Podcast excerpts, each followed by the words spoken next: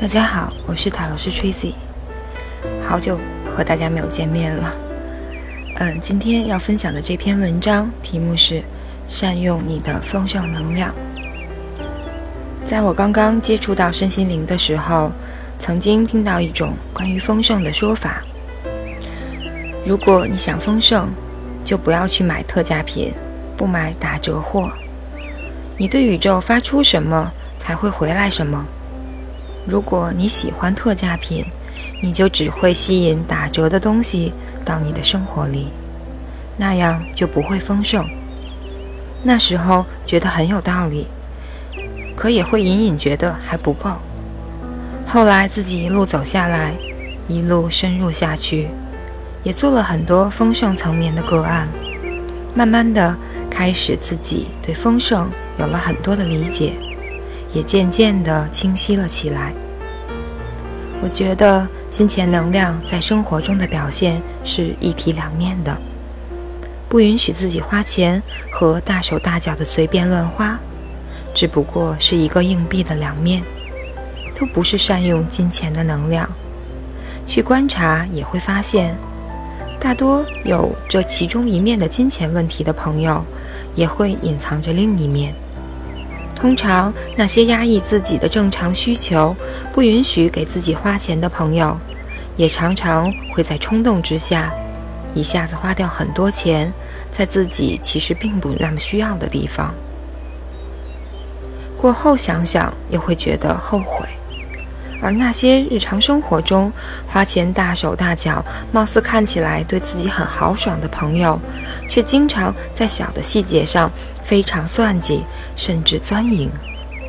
这些看起来相反的特质，其实都常常会表现在一个人身上。只是一个层面如果外显，另一个层面就会以内隐的方式，在某些特殊的情况爆发出来。原因很简单，金钱的能量需要适当的被运用，而无论哪一种方式的过度，都会造成不平衡，如同跷跷板，不会一直保持一个姿势，总是会在某些时候发生轮换。善用金钱的能量，来自于对所用金钱和交换得到的物品或者服务的真实的喜悦和尊重。太过于抠门算计，一付账就心痛，为了打折搞得自己焦头烂额，那不是善用金钱能量。相反，大手大脚花钱如流水，对自己所得的却并不能感觉到是发自内心想要的，感觉愉悦的，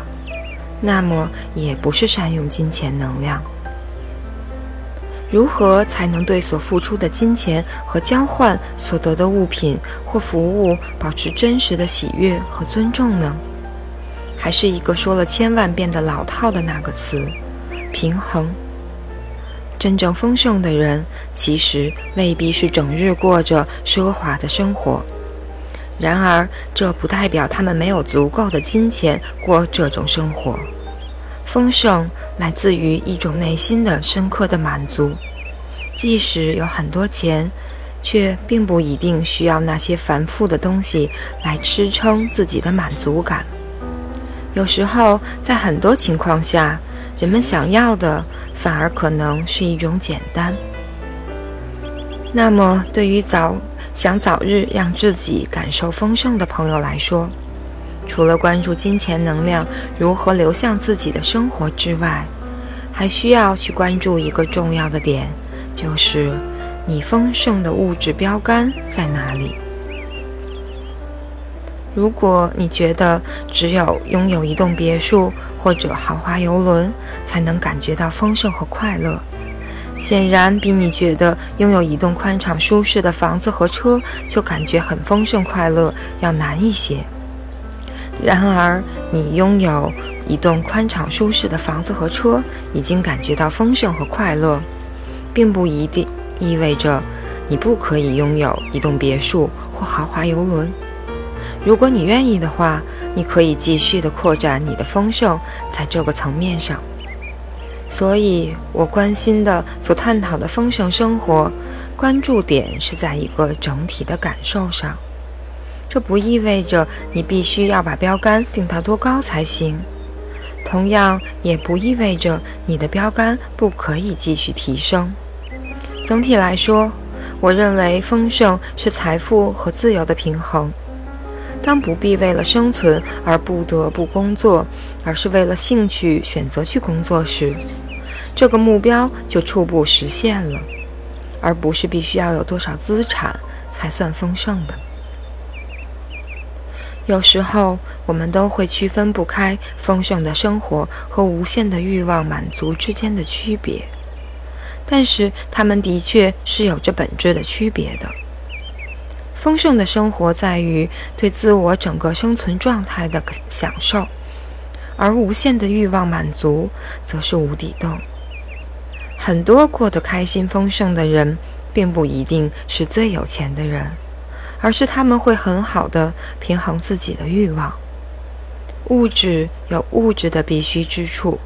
却不一定是所有一切的衡量。打个比方，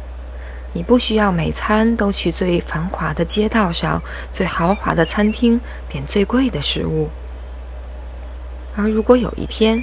你恰好想吃那个最繁华的街道上、最豪华餐厅里面那最贵的一道菜，你就可以到那里去开心的消费和享受它。而又某一天，你就是想吃街边的炒粉或者臭豆腐，你也可以随心所欲的去买来，很享受的吃，而不会在意别人的眼光。这就是丰盛，它来自于自在。相反，如果吃饭必须去高级餐厅，买东西必须大牌。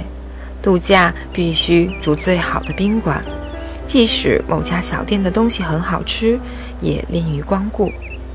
或者街边的小店的衣服觉得好看，却不好意思穿，那就是以市场和商家的定价在衡量生活。那么某种程度上，就等于自己的生活被商家牵着走了。那很可能也未必是丰盛，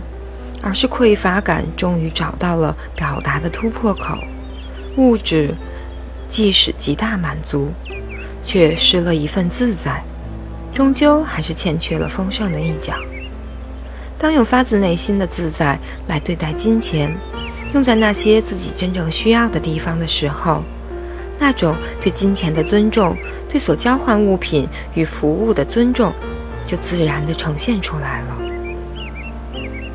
你拥有金钱，你也享受到了它。你感谢你的账单，